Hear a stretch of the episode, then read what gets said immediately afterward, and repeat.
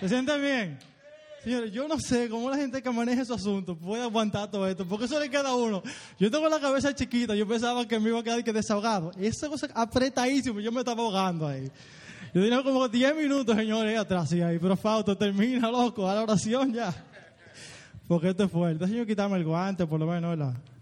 Eh.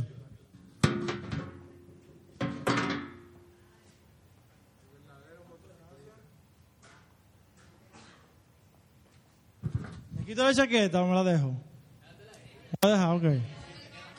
No, pero aquí está bueno el ambiente. Déjame buscar mi Biblia, mi asunto. Eh, gracias a alguien que pueda mover mi motor.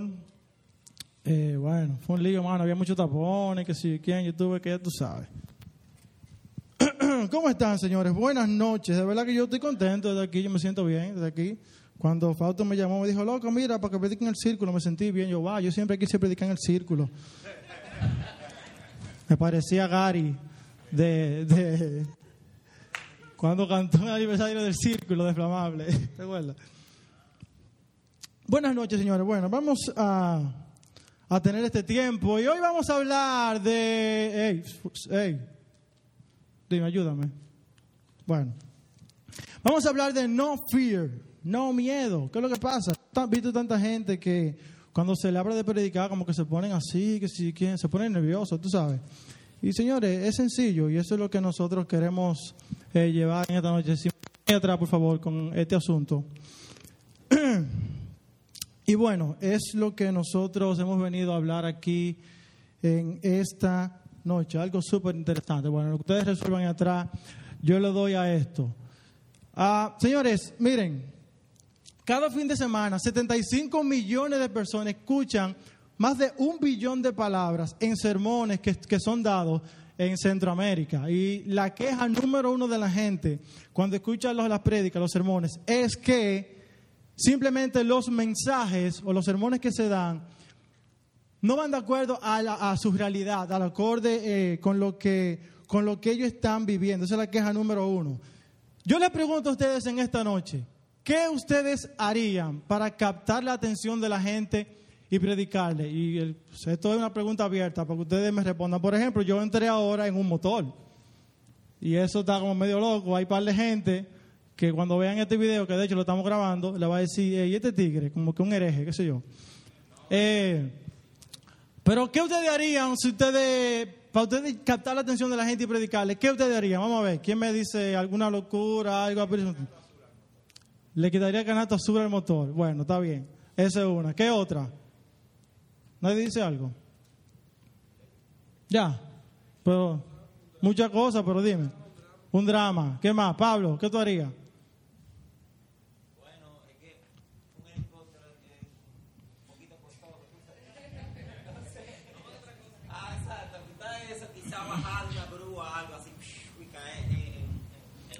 Yo, por ejemplo, bajaría un paracaídas en una campaña, en un estadio. Eso sería una de las cosas que. O pagaría un vuelo para. primero lo, anuncio. Miren, yo voy a dar un mensaje desde la luna y pago un vuelo y de allá vía satélite un mensaje. Una cosa así que sí.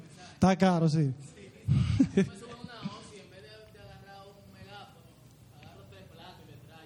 ¡Bah! El Señor nos romperá a todos. Algo por el estilo, tenemos diferente diferentes maneras de predicar. Señores, este asunto, o sea, no hay que tener miedo. Mire, yo estuve hace algunos años eh, en China y yo fui para conectar con otros cristianos y ver cómo, de qué manera, pues, ¿verdad? Uno iniciaba eh, algo ministerial, que es lo que yo hago en el trabajo donde estoy. Pero el asunto ya es diferente. Es diferente el evangelio para tu predicar. No tenemos la libertad que tenemos aquí en los países eh, latinoamericano y qué sé yo, y tenemos que aprovechar eso, señores. O sea, pues no podemos parar en una esquina con un megáfono y vocear y predicar, y nadie viene y dice, hey, cállese. Un endemoniado nada más tiene que ser. Entonces, tenemos esa libertad, yo creo que tenemos que aprovechar, y tú lo sometes. Tenemos esa libertad, yo creo que tenemos que aprovecharla. Una, uno de los, de los, no sé, de las herramientas más famosas y comunes que podemos encontrar es el tratado. ¿A quién le han dado un tratado en la calle? A mí me lo dan. Yo soy cristiano, no importa, mi hijo, toma, yo lo cojo, ¿cómo hacer? Y se lo doy a otro más para adelante. El tratado, por ejemplo, es una de, los, de las herramientas más utilizadas en todo el mundo. Y o sea, yo estaba allá y yo, señores, ¿cómo yo monto un cristiano? ¿Cómo yo le predico a la gente? ¿Qué sé yo quién? Semanas y semanas, yo como que no encontraba la manera. Yo decía, Señor, ¿pero qué yo puedo hacer? Porque yo, yo no, tampoco podía de manera clara, así por la calle, andar con una Biblia o decirle a cualquiera, hey, Cristo te ama, que sé yo quién. No lo podía hacer. Y un día, de hecho, también eh, le llegué a hablar a par de gente y como que se hicieron enemigos míos, me sacan los pies cuando, yo vieron, cuando vieron que yo le hablé de Jesús. No sé si a Pablo le llegó a pasar. Pablo y yo estábamos juntos allá. Digo, si Pablo trajo, Pablo convirtió una. Perseveró en la doctrina que se le enseñó y le siguió. Eh, y un día, yo ahí en, mi casa, chequeando la computadora, yo siempre los martes, miércoles en la semana, yo bajaba los mensajes del círculo para siempre escucharlo y que sé yo qué. Bien, ¿verdad? Y eh, un día encontré, viendo de los mensajes, buscando mensajes más para atrás, esta serie, que fue Tiempo de. Yo creo que yo me fui desde que se acabó o antes de que se acabara, fue que yo me fui. Y no sé, vi la imagen y dije, déjame ponerla de background, déjame ver qué yo puedo hacer con esto. Y la puse en el background de la computadora, quité todos los iconos, la dejé limpio. Y dije, déjame ver si alguien, ¿verdad? Como que le llama la atención y me fui para mi trabajo con mi computadora y siempre le tenía ese fondo ahí. Par de días después, una de las personas con las que yo siempre estaba me decía, hey, yo no entiendo esa imagen, ¿qué significa eso? Y yo por ahí comencé, yo, bueno, mira, todo en la vida tenemos que tomar decisiones, qué sé yo quién. Por ejemplo, para yo venir para acá, yo tuve que tomar una decisión de dejar familia, de dejar amigos. Y una muy importante para mí fue dejar mi, mi comunidad cristiana, ni siquiera la dije iglesia, mi comunidad cristiana. Comunidad cristiana, ¿Qué es eso? ¿Cómo así? Yo dije, bueno, por aquí es. Y por ahí me fui. Y yo tenía conversaciones largas, con esa persona acerca de Cristo, Jesús, qué es lo que es, qué sigue, qué patatín. Fue para mí muy, pero muy interesante. La Biblia, la palabra de Dios, esto que tenemos aquí, que muchos dicen la negrita, eh, está hecha para nosotros extraer mensajes desde ella hacia nosotros y de nosotros hacia los demás. Y hay un versículo el cual encontré, eh, 2 Timoteo capítulo 3, versículo 16. Timoteo 3, 16. Y si alguien me puede dar el número de la página en la Biblia que les dieron, en la grande, lo dice por favor para que los demás lo tengan. Segunda Timoteo, capítulo 3, versículo 16 y 17. 1248 en la grande.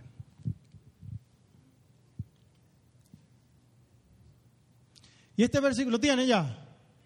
Ok, vamos a darle. Este versículo dice así, está aquí también por si acaso. Toda escritura es inspirada por Dios y útil para enseñar, reprender, para corregir y para instruir en la justicia, a fin de que el siervo de Dios esté enteramente capacitado para toda buena obra. Y hay algunas palabras que quiero que resaltemos aquí. Primero, es inspirada para enseñar. Lo primero, para enseñar, reprender, ¿ok? Corregir, instruir, instruir, a fin de que esté capacitado, enteramente capacitado. Eh, todo esto lo involucra lo que es un mensaje o un sermón, lo que ustedes quieran. Y hay algunas sugerencias que, que, se dan eh, para, de cómo predicar. Yo, yo vi una de que cómo predicar como Jesús. Eh, ok, como que lo vi medio, qué sé yo. ¿Cómo predicar como Jesús? El asunto está medio que sé quién. Y tú me dirás que no, hay yo he visto gente que dice, no, pero que yo no me predico ni a, ni a tres mosquitos juntos. Hey, predicar no es nada difícil, mi hermano. Predicar algo mucho más sencillo de lo que la gente lo ve. Y recuerden la queja número uno que la gente tiene en los mensajes, que no se relaciona con su vida. Y quizás este mensaje no sea tan largo, pero sí quiero que se le quede algo en la mente. Y una de las cosas que debemos tomar en cuenta para predicar, sencillamente dos. Observar. ¿Observar qué? Todo lo que está a nuestro alrededor el que vende plátano, el que está en el mercado, el que sé yo quién. Observar lo que está a nuestro alrededor. Y segundo, preguntarnos, ¿qué dice Dios de todo esto? Dios está aquí, sí, Dios está en todas partes. Cristian lo decía la semana pasada, que se había, se había dado cuenta de que Dios está en todas partes. Así que es importante cuando, o sea, que nosotros miremos lo que está a nuestro alrededor. No es que vamos a estar, qué sé yo, como decía, de que, ay, la montaña, ¿qué dice Dios de la montaña? O del chamaquito que se cayó por ahí o la doña. No, no. Pero, o sea, ver lo que está a nuestro alrededor y de qué manera Dios está en medio de esa situación, de ese momento, mandándonos un mensaje que nosotros podemos hacerlo nuestro y luego también compartirlos con los demás. Y hay una tercera que es apuntar, pero quizás tú no vas a andar con una macota todo el tiempo, pero anotar también sería algo eh, importante para tenerlo en cuenta eh, y nosotros poder compartir en cualquier momento la palabra de Dios. Y hay una razón muy importante por la cual la gente quizás se queje de que el mensaje no vaya con lo que está viviendo.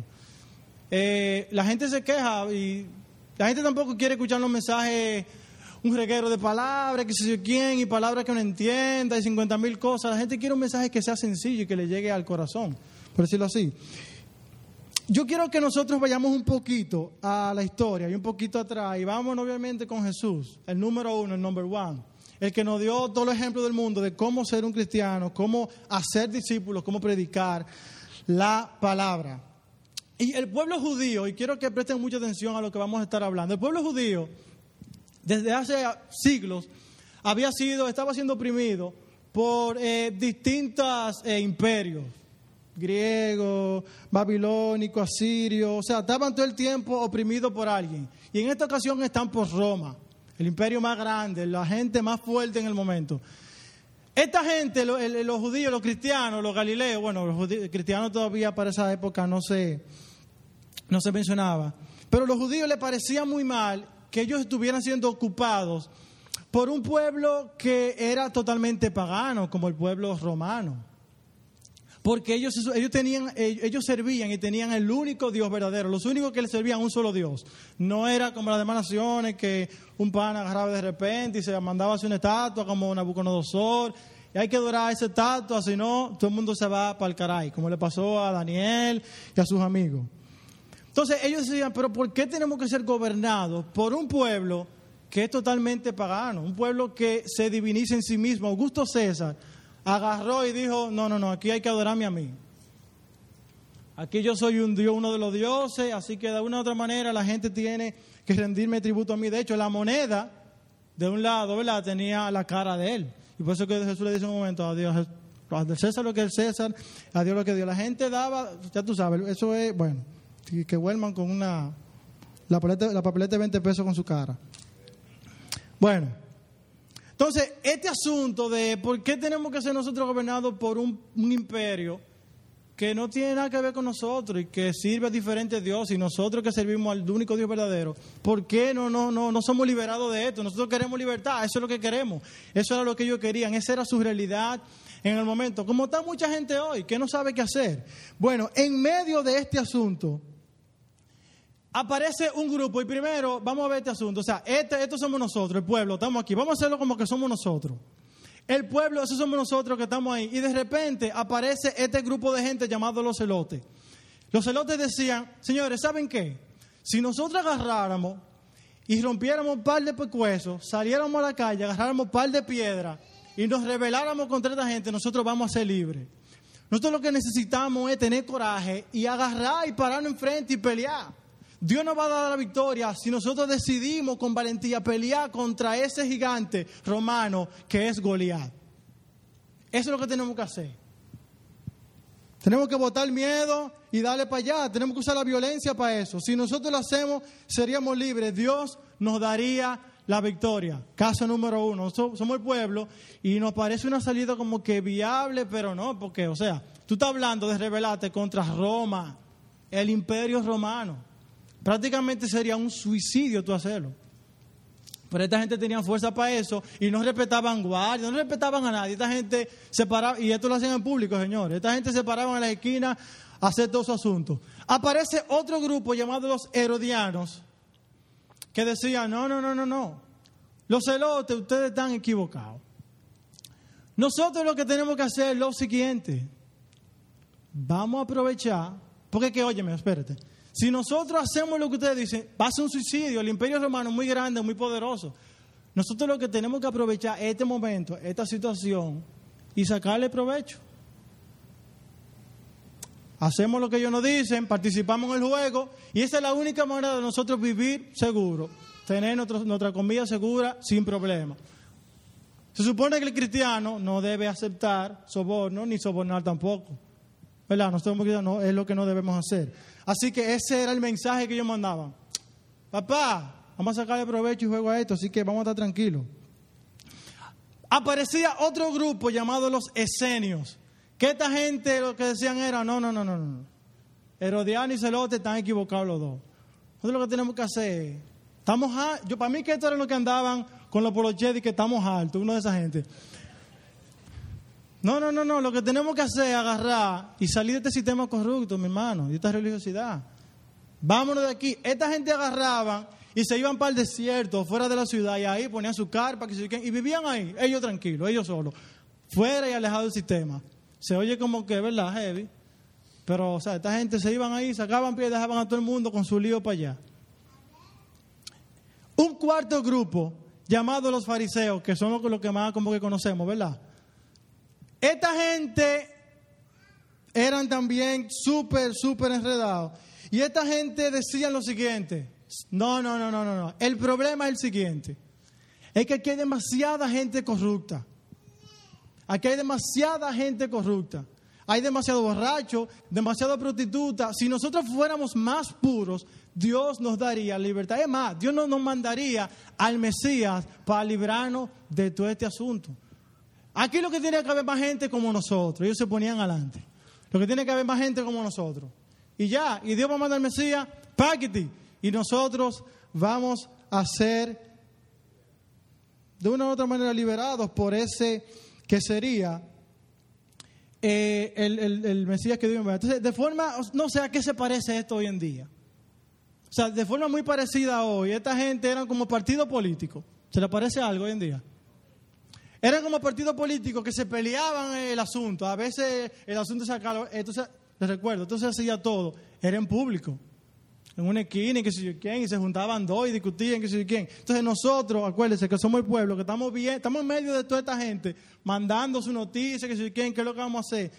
No sabemos qué es lo que vamos a hacer. Queremos un mensaje que nos diga qué es lo que tenemos que hacer, pero que no sea por ningún medio violento o algo por el estilo. Vamos a repasar lo que, lo que está pasando. Los celotes practican una especie de terrorismo. Vamos a sublevarnos, pero sería un suicidio porque el imperio es romano.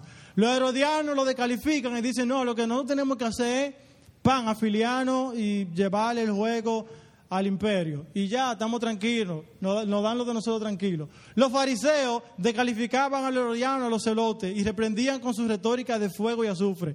Más gente como nosotros tiene que hacer. Y los celotes, no se diga, esta gente sacaban pies y iban por un lugar seguro, los esenios. Se iban por un sitio tranquilo allá donde nadie los embromara.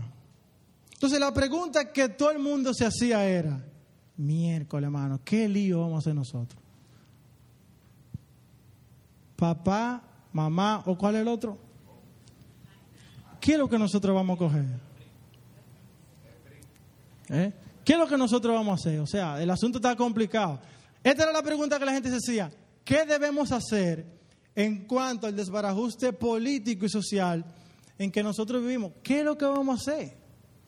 La misma pregunta que nosotros nos hacemos hoy también. Yo no sé si tú quieres estar aquí para el 20 de mayo, pero yo no quisiera estar aquí. Yo me quisiera ir de viaje. Serio. Pero hay que enfrentar la situación. Y mira, mientras yo preparaba esto, y ahora, o sea, yo, yo me, yo, vean que en cuál de esta gente yo estoy. Bueno, quizá, eh, no sé, el asunto es medio, medio difícil, porque uno no quiere enfrentar los problemas. Uno no quiere a veces acercarse a la gente que tiene el problema, porque tenemos la solución, la solución está aquí. Dios la dejó aquí. Y a veces no la, no la enfrentamos. Hacemos como el escenio, pan, y sacamos pie. Entonces, esa es la pregunta de la gente. ¿Qué es lo que vamos a hacer? ¿Cuál es el camino a seguir? La pregunta de esa vez hasta hoy todavía. ¿Cuál es el camino a seguir? ¿Cuál es el camino bueno? ¿Cuál es el camino malo? El Leonel se pasó el otro día, dije, un sueño que tuvo. ¿Quién vio eso? Ey, se pasó el pana, loco. Dije que yo tuve un sueño, que había un... Le Mire, él se pasó. El sueño, estaban, estaban en el asunto de Danilo, que quién es, la, unión con los reformistas, y a él le tocó hablar, y está hablando con Margarita, que sé quién, entonces dice que yo no soy muy dado a eso, de que creen en los sueños, y en la taza, que sé quién, pero yo el otro día estaba acostado y me soñé que iba caminando con Margarita y con Danilo, y íbamos caminando para el Pico Duarte, y mientras ellos van más adelante que yo, y yo una como que me sofoco y me cansé, y me senté en una piedra, una piedra grande, y cuando estoy sentado medio me duermo, y cuando despierto, yo veo que al lado de mí un cocodrilo grande, un cocodrilo grandísimo. Y yo me asusté y yo, Dios mío, ¿qué es lo que voy a hacer? Pero de repente yo vi que vino un león grande. Y ese león le peló los dientes, nada más le enseñó los colmillos al cocodrilo. Pero no solamente el león, también vino un gallo grande. Ahí se me tripió. Loco, mira. Y ese gallo, se dice, ay loco, se pasó. Y ese gallo solamente le dio después del cocodrilo, el cocodrilo se fue huyendo. Entonces ahí yo descansé, me paré, fui corriendo, descansé a Danilo. Y cuando yo llego al Pico Duarte, ellos estaban allá y que se de cosas y yo miércoles, hermano. Y la gente dice, ¡Ah! Y yo, barbarazo. Oye, de verdad que el tipo, hermano, el tipo se la busca, de verdad que sí. Entonces, ¿cuál es el camino correcto a seguir. Está complicado el asunto. Estamos viendo toda esta gente que dice, uh, no sé qué es lo que vamos a hacer. Ok, entonces vámonos, que Jesús de repente aparece. Este tipo, este muchacho de 30 años, aparece de repente en la esquina y la gente, él reúne un grupito de gente y la gente le dice, hey, ¿cuál es tu plan? ¿Cuál es tu mensaje? O sea, nosotros estamos viendo a este muchacho que está reuniendo a la gente y que queremos saber cuál es el camino, queremos saber qué es lo que vamos a hacer, queremos escuchar un mensaje diferente. Mi pana, ¿cuál es el mensaje que tú tienes? Y la, base está en Mateo capítulo 4, versículo 17, cuando él inicia a predicar su mensaje. No lo vamos a leer. Él dice, el reino de Dios está aquí, disponible ahora para todo el mundo. Ese es el mensaje mío. Cambien su manera de pensar. Este es el momento. El reino de Dios está aquí, disponible para todos. Tú escuchando hablar a Jesús de esa manera, ¿qué es lo que tú vas a pensar que Él es?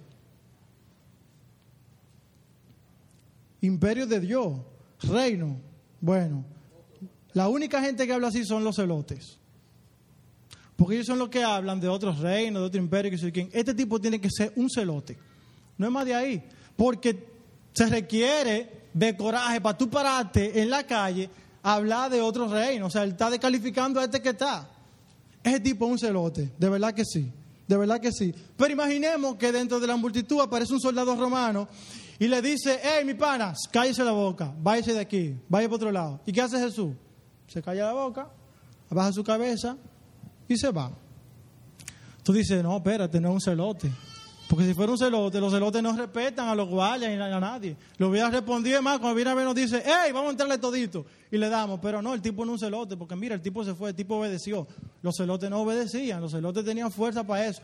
Era un grupo muy pequeño, pero tenía fuerza para ese asunto. Así que nosotros decepcionados de que pensábamos que este pana venía con algo diferente, nada, nos quedamos y nos fuimos así. Yo pensaba que era un celote, pero no, no lo es. Ahora, ¿qué será? Y, me, llamó la atención ese asunto del reino de Dios, otro imperio. ¿A qué se refería con eso? Día después, Mateo capítulo 5, el sermón de las bienaventuranzas. El mismo pana que estaba hablando el otro día, lo encontré y está hablando de que los bienaventurados. ¿Quiénes son esa gente? Yo lo quiero escuchar. Y Jesús predicando de quiénes son los bienaventurados, dice, no son los poderosos con su montón de dinero. No, no, no, no son esa gente. Más bien los bienaventurados serán los pobres. ¿Cómo así? No son aquellos que gritan más fuerte, para, más fuerte para salirse con la suya. Más bien, los mansos serán bienaventurados. No los que matan a sus enemigos. No, no, no, esos no son los bienaventurados. Son los que hacen lo correcto y son perseguidos por hacer eso bueno. No, no son los astutos ni los vivos. Más bien son los puros de corazón. Y tú escuchando ese mensaje, tú dices, wow, pero ¿qué es lo que este tipo? Él suena como un celote porque él está desafiando a este imperio, a este, a este nuevo reino. Pero no lo es, porque los otros días él le hizo caso al guardia que sé quién. Él suena como un escenio, pero no lo fuera, no lo es, porque ellos ni siquiera vienen a predicar. Esa gente está votada por allá y dicen que es por allá que hay que estar. Y esa gente estaba completamente votada por allá. Él ni siquiera se toma la molestia de venir a predicar. El tipo no es ni un celote ni un escenio. Ya yo sé. El tipo tiene que ser. Mm, ahora, espérate. El tipo tiene que ser un fariseo. Porque si fuera un herodiano, él no, no nos estuviera hablando de un reino nuevo y que sí, que el tipo es un fariseo, de verdad que sí. Este es otro fariseo. Pero en ese momento Jesús le dice, hey, espérense, Mateo capítulo 23, donde, se, donde él habla y le cae arriba a los fariseos. Jesús en un momento dice, hey, ustedes si quieren ser salvos, tienen, su, justicia tiene que ser mayor que la de los fariseos. No sé cuántos se acuerdan cuando hablamos aquí de lo que era un fariseo y todas las cosas que hacían, o sea, era fuerte. Así que la gente dijo, eh, ven acá, este pana quiere que seamos más fuertes que un fariseo, que nuestra justicia sea mayor. No, te quiere ser más papa que el papa. Nadie, nadie supera a los fariseos en lo que ellos hacían. Nadie. Este tipo es otra cosa, pero está fuerte todavía, porque ser mayor que un fariseo está demasiado fuerte.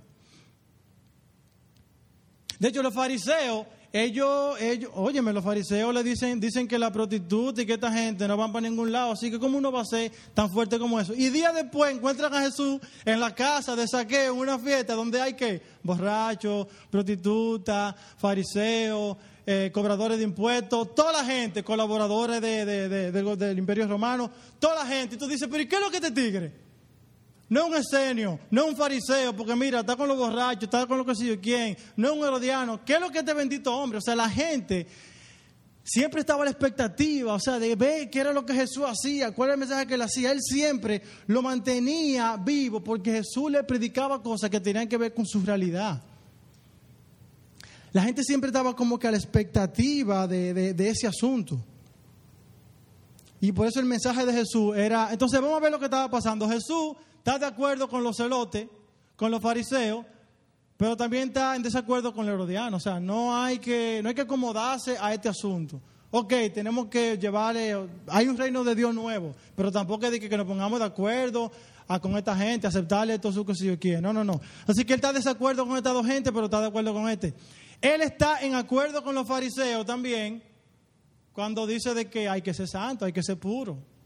No podemos seguir siendo así. Y se muestra en desacuerdo con los celotes cuando dice, no tenemos que ser violentos. ¿Quiénes son los, ¿quiénes son los bienaventurados? Los mansos de corazón. Y la gente está, pero ¿qué es lo que este hombre? Está en desacuerdo con los fariseos porque dice, hey Señor, ustedes no pueden descalificar a la prostituta y toda esa gente. El reino de Dios es para todos.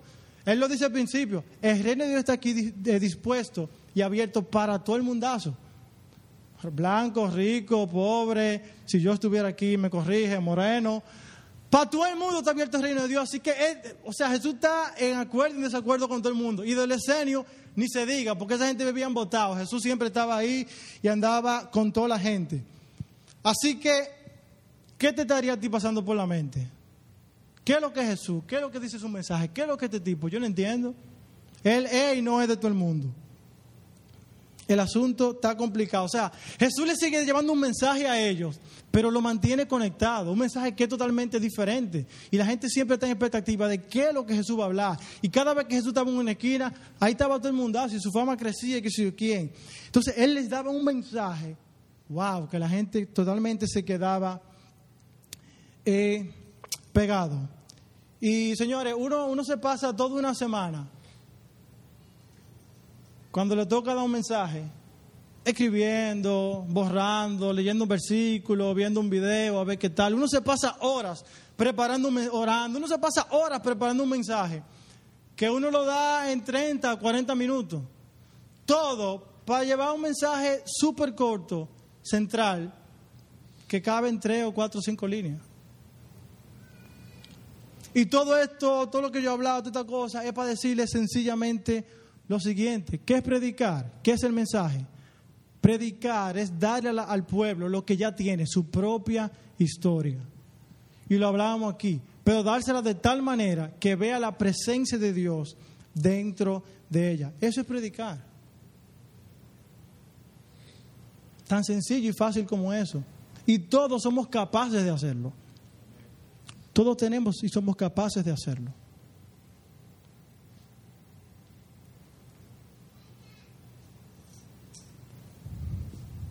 Y les repito el versículo que teníamos ahorita. Esto está aquí para inspirarnos, para enseñarnos a nosotros y nosotros enseñar a otros, para reprendernos a nosotros mismos y nosotros reprender a otros, para corregirnos a nosotros y a los demás, instruirnos a los demás, a fin de estar enteramente capacitados para toda buena obra. Jesús le dijo, vayan por todo el mundo, prediquen el Evangelio a toda criatura. Tú y yo tenemos que predicar. Es uno de los mandatos que Jesús nos dejó. En masa o en grupo pequeño, como sea, pero tenemos que predicar.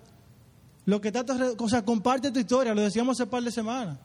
Todos tenemos una historia y eso es lo que tenemos que compartir con la gente. Pero de tal manera que la presencia de Dios esté dentro de ella.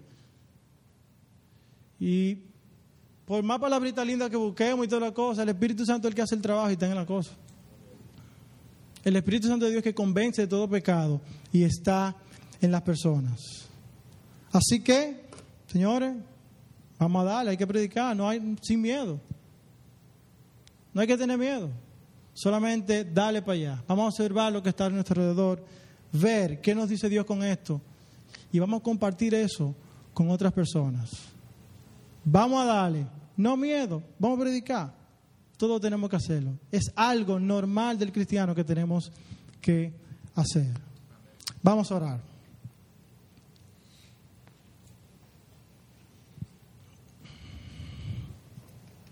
Señor, te damos gracias en esta noche.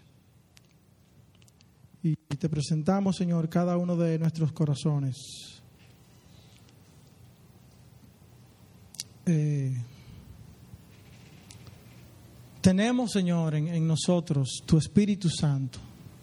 Tenemos tu gracia, tu poder, Señor. Y fue algo que tú prometiste, Señor, así lo cumpliste, porque llegaría el momento en que nosotros, pues íbamos a tener que salir y llevar a otros lo que tú nos has enseñado, Señor. Y es lo que hemos, hemos estado conversando en esta noche y querido mandar, Señor. Padre, que cuando nos toque el momento, Señor, de hacerlo, ya sea desde un púlpito, desde afuera, en el trabajo, donde sea, que nosotros lo hagamos, Señor. Padre, yo te pido que tu Espíritu Santo venga sobre nosotros, Padre, que tu palabra vivifique nuestra vida, Señor, nuestro interior, que nos cambie, que nos transforme, Señor. Y quizás muchos digamos como Moisés, yo no sé hablar, pero tú dices, hey, la boca, ¿quién fue que se la dio al hombre? Fui yo. La palabra, yo fui que se la di al hombre. Así que yo te pido, Señor, que tú quites de nosotros todo miedo, Señor. Que tú pongas en nosotros valentía, Señor. Padre, que, que sintamos tu presente y que te veamos en medio de cada situación de nuestra vida y que de igual manera la compartamos. Mucha gente, mucha gente se pregunta cuál es el camino a seguir. Y nosotros lo tenemos, pero a veces lo tenemos solamente para nosotros.